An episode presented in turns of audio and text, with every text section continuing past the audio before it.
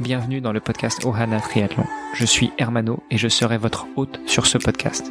À mes côtés, Olivier De Scuter, le fondateur de la marque Ohana. Tous les jours, en 5 minutes, on vous explique comment lancer une marque de textile de sport et comment performer dans le triathlon. Ce podcast est sponsorisé par Ohana, spécialiste du textile de triathlon, natation, vélo, course à pied. Pour en savoir plus sur la marque, direction ohana.boutique. A tout de suite pour votre première commande. Salut les sportifs, c'est Armano et vous êtes sur le dernier épisode de la semaine du podcast Hoana. Pour m'accompagner dans cet exercice un peu périlleux, eh bien Olivier De Scooter, le fondateur de la marque, et notre invité de la semaine, à savoir Francky Batelier. Salut Francky. Salut, c'est déjà la fin de semaine. T'as vu, ça a été vite. Hein mmh, clairement. On a beaucoup parlé de toi, du triathlon sur route, du triathlon Xterra. On a parlé aussi de ta carrière de triathlète sur route et sur Xterra. Comment est-ce que tu as pu financer un petit peu tout ça? Je voudrais qu'on revienne maintenant sur sur, euh, euh, bah, sur ta reconversion après le Xterra, après le triathlon. Qu'est-ce que tu as fait? Venant du milieu du sport, euh, je suis resté dans le sport. J'ai j'ai voulu euh, quitter l'armée. J'aurais pu rester. Euh, on me proposait un peu à la dernière minute un poste de capitaine pour être responsable des équipes de France militaires de triathlon, mais on me l'a proposé vraiment tard. J'avais pris déjà ma décision. Je suis revenu sur Rouen. j'ai rejoint la, la, maison médicale du sport, une entité qui a été créée par le docteur Philippe Auguste, qui a été médecin des équipes de France de triathlon pendant des années, qui a fondé la FF3 après le CONADE, donc avant nous encore Hermano. Moi j'ai toujours connu la FF3. Hein. Voilà, donc euh, le Conadé et donc euh, j'avais envie de bah, de développer euh, un peu une activité en tant qu'entrepreneur mais multicarte. C'est-à-dire que je savais pas ce qui allait me plaire, je savais pas ce qui allait le mieux fonctionner. Donc j'ai fait du coaching, j'ai fait des plans d'entraînement, j'ai accompagné des gens vers de la réathlétisation avec de la marche nordique que j'ai beaucoup aimé. Euh, j'ai accompagné des collaborateurs chez Ferrero, euh, à la Matmut notamment. On a les sièges sociaux ici dans le coin. J'ai développé une activité déjà en amont d'ergonomie cycliste, quelque chose d'un peu plus euh, élaboré quand même qu'une étude posturale. j'ai un vrai feeling avec cette activité. J'adore rendre quelqu'un bien placé sur son vélo. Voilà pas euh, le plus beau, mais avec une efficacité gestuelle, avec de la détente, du relâchement. J'aime comme le corps se façonne quand je modifie quelques réglages sur le, le vélo. Et du coup, euh, voilà, j'ai enfoncé plusieurs portes. Et au cours de cette première année de reconversion en 2011, euh, j'ai même enfoncé là une porte de l'équilibre alimentaire. J'ai eu une opportunité professionnelle de, de m'associer avec un fabricant français. Ça m'a beaucoup plu les solutions qu'il proposait dans le rééquilibrage, dans la nutrition santé, tout ça. Et donc, bah, au fur et à mesure, il y a des choses qui marchent, des choses qui marchent pas. Et puis je vais te dire qu'après dix ans, eh bien, euh, les choses qui me plaisent le plus, c'est pas d'être entraîneur de l'autre côté de la barrière. J'aime pas trop vivre euh, la vie de sportif par procuration. J'aime pas ça. Voilà, je pense qu'il y a des très bons entraîneurs, mais c'est pas pour moi. Et euh, donc, je fais de l'ergonomie et, et je me suis spécialisé donc dans le domaine de la nutrition santé et l'équilibre alimentaire à la maison médicale du sport. Sur la partie ergonomie, c'est c'est ce qu'on appelle le, bike fitting en fait. Exactement. Comment ça fonctionne? Tiens, prenons quelques minutes pour que tu nous expliques comment c'est. On vient comment déjà quand on veut te voir avec son vélo vélo, euh, euh, habillé comment, euh, c'est une séance, deux séances, dix séances, on vient avec sa trousse à outils pour régler notre vélo. Comment ça se passe, Francky? Non, non, c'est, c'est, tu vas voir, c'est très simple. Moi, j'aime beaucoup que le cycliste vienne déjà avec son vélo puisque moi je fais pas des calculs théoriques tarabiscotés avec des cosinus, des tangentes, des trucs qui sont beaux dans des tableurs Excel et qui te donnent une position théorique. Euh, moi je veux voir le cycliste sur son vélo. C'est pas toujours le cas parce qu'il y en a qui veulent acheter un vélo, qui veulent se mettre en vélo. Donc là, c'est autre chose, mais ça, c'est plutôt rare. C'est comme Olivier, euh, t'es cycliste, tu dis voilà, moi je prépare de l'ultra endurance, je veux vraiment être au top. L'objectif pour moi, c'est éviter la blessure tout en étant hyper confortable pendant des heures et des dizaines d'heures de vélo. Ok, je connais ton objectif, euh, je vois ton vélo, et moi, euh, j'appelle ça l'ergonomie cycliste globale, ECG, comme électrocardiogramme, parce que le but, c'est comme améliorer l'ergonomie d'un poste de travail, euh, améliorer l'ergonomie d'un d'un volant et d'un cockpit d'une voiture ou d'un avion.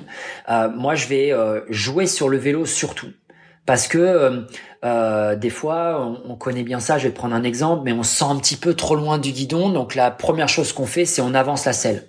Sauf que quand on avance la selle, en effet, on se rapproche du guidon, mais on modifie complètement la position de son bassin par rapport au pédalier. Donc on va se retrouver déporté sur l'avant, on va se retrouver lourd sur les mains, on va avoir mal au cou, on comprend pas, alors on remonte la potence, et puis on est vachement haut perché, moi j'appelle ça en chapiteau, on a avancé la selle, on a monté la selle pour avoir les jambes suffisamment tendues avec un coef de 0,885 trouvé sur internet, une potence comme ça parce qu'on a mal au cou, et finalement on n'est pas efficace, on a mal au dos, on prend plein le vent.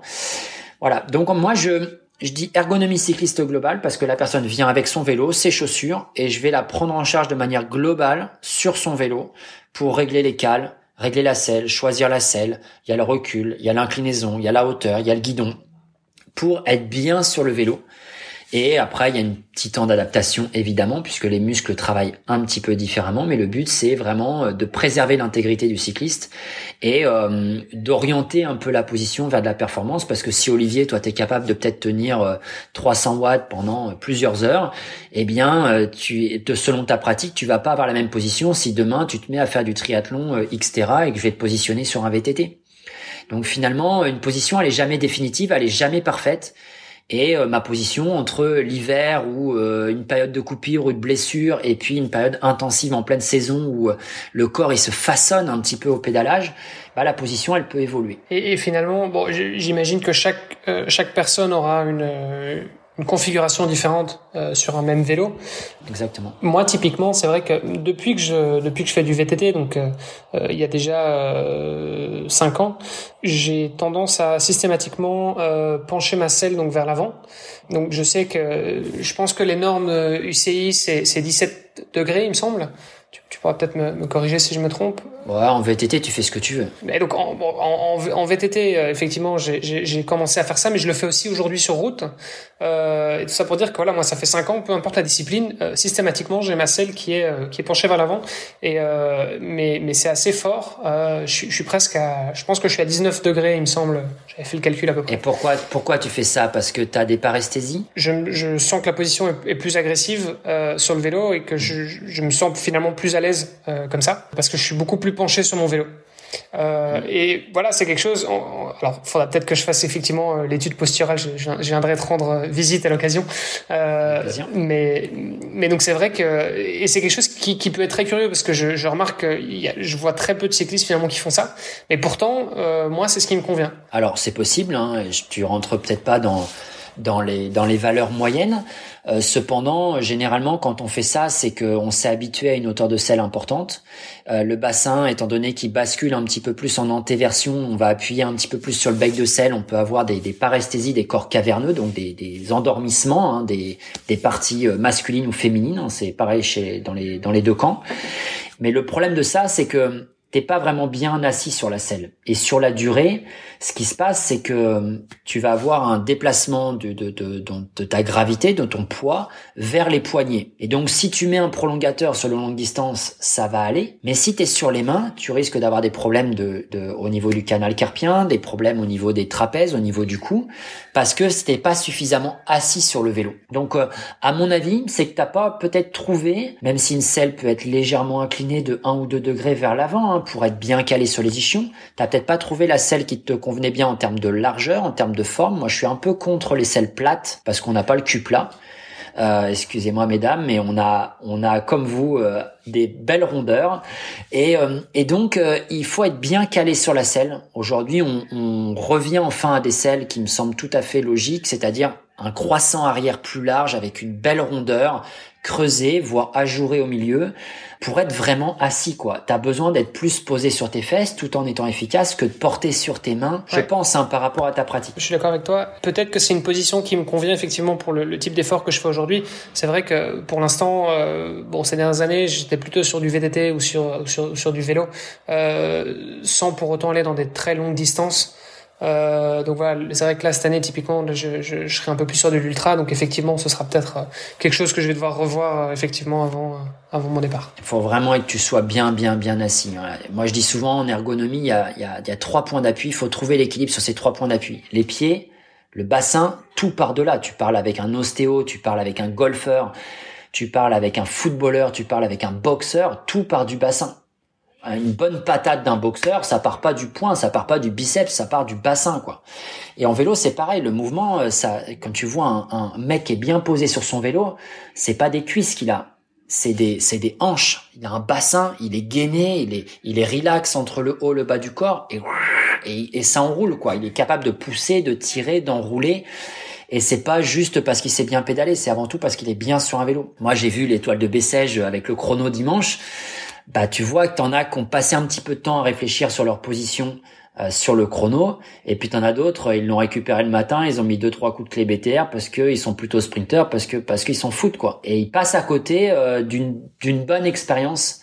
Moi, j'adore vraiment. Je pense que je m'en suis fait une spécialité. Euh, autant je vois pas beaucoup de cyclocrossman, il y en a peut-être beaucoup plus en Belgique, mais j'en vois pas beaucoup. Je vois pas beaucoup de pistards, mais je vois beaucoup beaucoup de triathlètes de par mon passé. Et je me, je prends un malin plaisir à, placer des gens sur des vélos à 10-15 000 euros et vraiment à, à avoir une expérience parce que waouh, ils se disent mais je me, je suis, je suis dans mon cockpit quoi, je suis dans mon canapé en haut et mes jambes et voilà, et je me sens bien et je sens que je vais vite. Voilà, et je cherche pas à avoir la tête euh, euh, en dessous du bassin et tout ça, mais aujourd'hui, euh, je pense que quelqu'un qui peut tenir la position 90-95% du temps, qui a pas besoin de se relever, se détendre, se... bah automatiquement sur la durée, il sera plus aéro, plus endurant, il ira, il ira plus s'entraîner le lendemain d'une séance difficile parce que il va pas avoir, il va pas avoir son vélo dans le garage comme un engin de torture, mais comme, comme une source de plaisir. Et puis beaucoup plus efficace aussi finalement dans, dans le mouvement, il y a moins de perte d'énergie. Voilà, la première heure, tout le monde est efficace. Hein même 2 cm trop haut ou 2 cm trop bas, euh, les 30 premiers kilomètres, tout le monde est efficace. Mais moi, je demande à voir, c'est la troisième ou quatrième heure. Alors c'est marrant parce que tu nous dis ça, mais tu nous as dit aussi en introduction, euh, en début de semaine, que t'es jamais monté sur la distance Ironman, et puis euh, les quelques longs que t'as fait, notamment les, les France longue distance à Belfort, t'as pas forcément pris du plaisir. Donc tu prends un malin plaisir à bien positionner les gens pour qu'ils s'éclatent et qu'ils prennent du plaisir et qu'ils performent sur du long, mais ça pas, c'était pas ta tasse de thé à toi. Bah non, bah non. Mais tu sais, euh, je, je suis pas là pour décider de, de des objectifs d'Olivier ou des tiens. Voilà, moi demain tu me dis je vais faire du backpacking, demain tu me dis euh, Francky euh, je veux rentrer en, en équipe nationale du Luxembourg des euh, Master 40 45 ans en triathlon sur Xterra ou sur courte distance, c'est pas, c'est ton objectif. Moi, je vais, je vais me débrouiller avec ton vélo et je vais faire de toi euh, une bête de guerre sur sur ton vélo. Bon, il faudra moi aussi que je passe te voir parce que j'ai essayé d'arrêter le triathlon. Hein. Je peux, on peut toujours pas mettre les roulettes en compétition, donc euh, je tombe trop souvent. Ma femme m'a demandé d'arrêter. Petite séance technique. Euh, si tu as encore 5 minutes, j'aimerais juste qu'on voit euh, rapidement les différences au niveau de l'entraînement entre euh, le triathlon sur route et le triathlon Xterra. Donc au-delà de la différence du matériel, tu l'as dit, hein, euh, ça, ça, se joue principalement sur le vélo pour la partie cycliste et sur les chaussures pour la partie course à pied. Mais justement en termes d'entraînement, comment est-ce qu'on on travaille les transitions? Comment est-ce qu'on travaille le, la différence de terrain? Alors je te dirais en natation, rien ne change. Peut-être moi j'aimais bien quand même de travailler mine de rien, c'est pas grand-chose, mais les, les sorties à l'australienne. Parce que quand des fois tu nages 750 mètres, tu cours 50 mètres dans le sable, tu sais sortir de la plage, tu prends les vagues, tu remontes sur la plage, tu redescends. Wow, ça te coupe bien les jambes.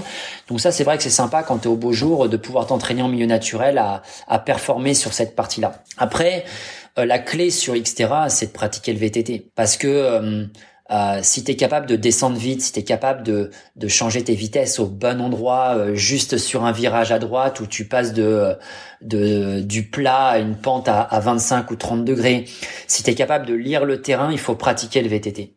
Et tu peux pas dire euh, je suis très très fort sur route, j'envoie des watts, ma PMA est bonne, ma FTP est bonne, mon temps de soutien est bon. ouais, c'est super, mais il faut pratiquer. Euh, je pense que tu prends les, les, les, les Julien Absalon, les Nino Shorter, ils font pas que de la route et ils s'entraînent pas que sur Zwift. Moi, j'ai fait beaucoup de Zwift pendant les confinements. Quand je reviens en VTT dans la Gadoue, je suis un peu maladroit au début. À mon niveau, mais je suis maladroit. J'ai, j'ai pas la glisse, j'ai pas le bon dosage du freinage. Il faut vraiment faire corps avec le vélo encore plus que sur euh, que sur le triathlon, que sur la route, je pense.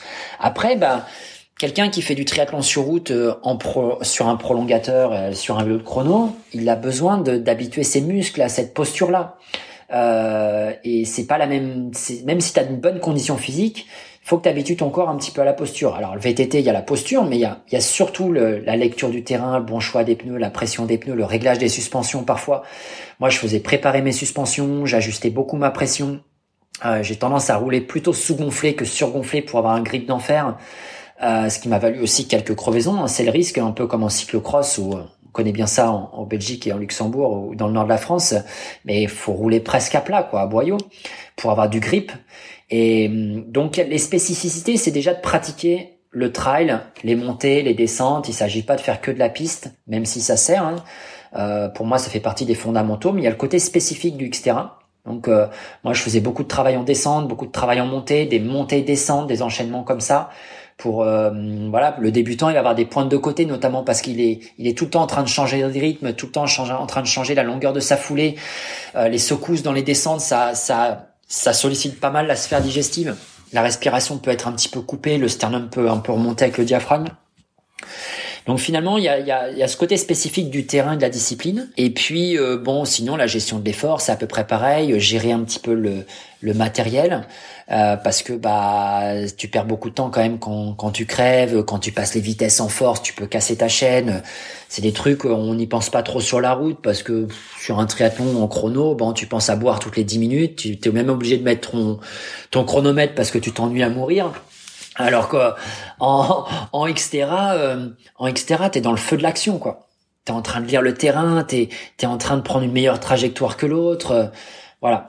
Et t'es es vraiment plus face à toi-même, euh, je trouve, euh, tout en ayant la compétition et la proximité avec les autres qui est un petit peu moins, je trouve, euh, sur euh, mon ressenti de, de l'extérieur, parce que j'ai pas vécu un Ironman de l'intérieur. Et donc, euh, ça veut dire que, alors, le vélo, donc sur Swift ou sur euh, sur route, euh, forcément, ce sera intéressant en tant qu'entraînement croisé hein, pour le pour l'Xterra. Mmh. est-ce qu'on peut dire l'inverse aussi, c'est-à-dire, est-ce que toi, tu recommandes pour quelqu'un qui ferait du triathlon classique, on va dire, donc sur route, est-ce que tu lui recommanderais de faire du cross également? Je recommanderais au, moins peut-être l'hiver. Euh, moi, je pense qu'il faut mettre euh, de la variété dans l'entraînement. Moi, quand j'étais à Gap, à la montagne, euh, bah, on faisait du ski de fond, on faisait du ski de rando, on faisait de la raquette. Euh, voilà, parce que il y en a qui jurent que par le vélo de route, ils font du vélo de route, donc ils veulent faire du vélo de route. C'est comme aujourd'hui d'aller dans en salle, d'aller faire du renforcement musculaire, d'aller faire des exercices de type un petit peu crossfit, poids de corps, explosivité. Et à un moment donné, ouais, on peut, on peut aimer le triathlon pour ces trois disciplines et ne pratiquer que ces trois disciplines. Moi, je crois euh, plutôt au, plaisir d'aller chercher justement euh, une expérience du corps parce que tu vas travailler la proprioception, parce que tu vas travailler ta coordination, tu vas euh, tu vas prendre plus de plaisir à varier. et donc, il y en a plein qui sont maladroits, qui sont très forts en vélo, mais ils sont des piètres descendeurs. Bah, je pense qu'à force de pratiquer le VTT et même se dire non mais je suis trop mauvais en descente, faut faut faut que j'arrive à progresser. Et il y en a qui se disent, bah non, bah c'est fichu, j'ai 43 ans, c'est mort. Moi aujourd'hui, quand je fais du VTT, euh, bah je me dis, essaye d'être propre, freine pas. Combien de fois t'as freiné dans la descente Essaye de t'appliquer. Je suis toujours dans une quête finalement de m'améliorer, euh, même si aujourd'hui je ne peux que régresser finalement par rapport au niveau que j'avais avant.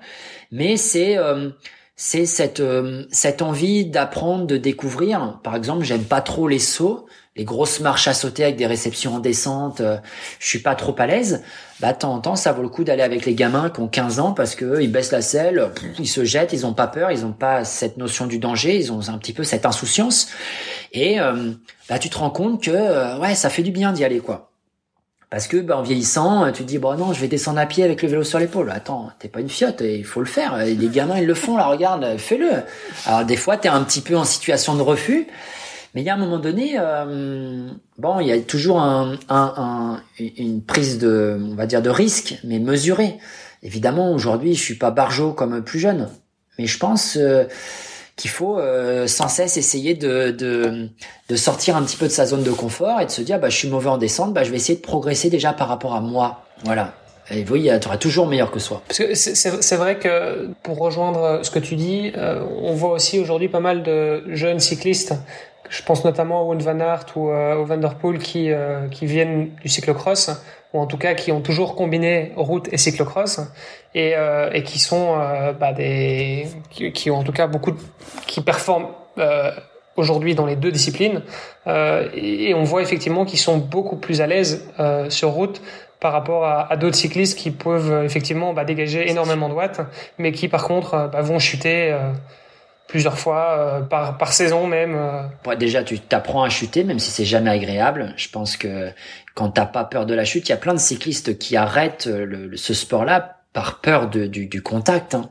Ça roule tellement vite, ça frotte tellement, euh, euh, et je pense que le mec qui est un petit peu à l'aise sur le vélo, bah il va tomber moins souvent, il va il va avoir de meilleurs réflexes, et hum, on le voit bien aujourd'hui avec le e-cycling et puis le, le, le vélo, c'est que hum, bah, on voit des gars qui sont très très forts à écraser les pédales, comme un rameur là qui est devenu champion du monde. Hein. C'est, je crois que c'est un mec qui fait de l'avion.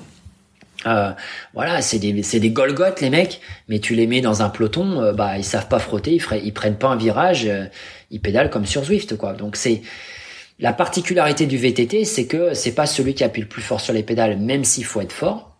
Euh, par contre, bah, c'est euh, c'est une discipline où il y a une notion de technique, la gestion du matériel, la souplesse. Il faut pas juste débrancher le cerveau, il faut quand même savoir euh, passer propre. Quoi. Je suis pour, en tout cas dans le milieu du, du triathlon, l'hiver, le VTT. Dimanche, par exemple, on a fait quand même plus de trois heures de VTT. Il faisait température moyenne zéro, de la pluie, de la neige, de la neige fondue. bah, on serait allé sur la route, c'est hyper dangereux. on aurait eu froid, c'est vraiment, il aurait fallu serrer les fesses, alors que alors qu'en VTT, on a eu chaud, on s'est bien marré, on a glissé, il y a eu quelques, quelques petites chutes légères et tout on s'est bien marré, on n'a pas vu le temps passer et, je pense qu'on a fait un très bon travail qualitatif euh, sans prendre le risque de se faire euh, une pizza euh, sur la route ou de se faire balayer par une voiture. Je, trouve que ce sera une très belle conclusion, Francky, pour cet épisode. C'est la sagesse du vieux. Sagesse du vieux. allez, juste vraiment pour terminer définitivement cette, cette série hebdomadaire, est-ce que tu peux nous rappeler où est-ce qu'on peut te retrouver, peut-être sur les réseaux, ou alors si on veut venir, si on veut prendre rendez-vous avec toi, est-ce qu'il y a une adresse internet, une adresse email où on peut te contacter? Ouais, une adresse mail, c'est très simple, c'est ergonomiecyclisteglobal@gmail.com. Et puis après, sur les réseaux, Facebook, Instagram, LinkedIn aussi. Euh, Francky Batelier, FRN KY, hein, c'est pas un surnom, c'est mon surnom, c'est Croustibat pour les intimes. Un Croustibat qui peut te battre. Hein, vous connaissez les, les célèbres poissons euh, panés. Euh, parce que j'avais un cuissard pendant une année euh, sponsorisé, euh, c'était marqué Catch me if you can sur le cul, donc voilà, c'est resté comme ça. Croustibat, Bat, Batelier, voilà, Francky Batelier, B A T E L I E R. Vous me retrouvez un, un petit MP, un petit DM, ce que vous voulez. généralement, je réponds assez rapidement, comme pour toi Hermano euh, pour euh, pour cette semaine de podcast. Super, bah merci beaucoup Francky, on mettra de toute façon les, les infos dans les notes de l'épisode. Francky, euh, c'était un, plaisir en tout cas de faire ta connaissance et puis un grand merci d'avoir accepté notre invitation. Avec plaisir. Passion partagée. Et puis, je passerai effectivement pour mon pour ma selle à l'occasion. Quand tu veux. Ah bah si, si tu passes, tu prends dans les valises. Hein. Messieurs, merci beaucoup, bonne continuation et chères auditrices, chers auditeurs, et bah, je vous donne rendez-vous lundi pour un prochain épisode. Ciao, ciao. Salut, bon week-end. Ciao, prenez soin de vous. Ce podcast est sponsorisé par Oana. Pour en savoir plus sur les textiles et les valeurs de la marque, rendez-vous sur oana.boutique. O-H-A-N-A.boutique. A tout de suite pour votre première commande.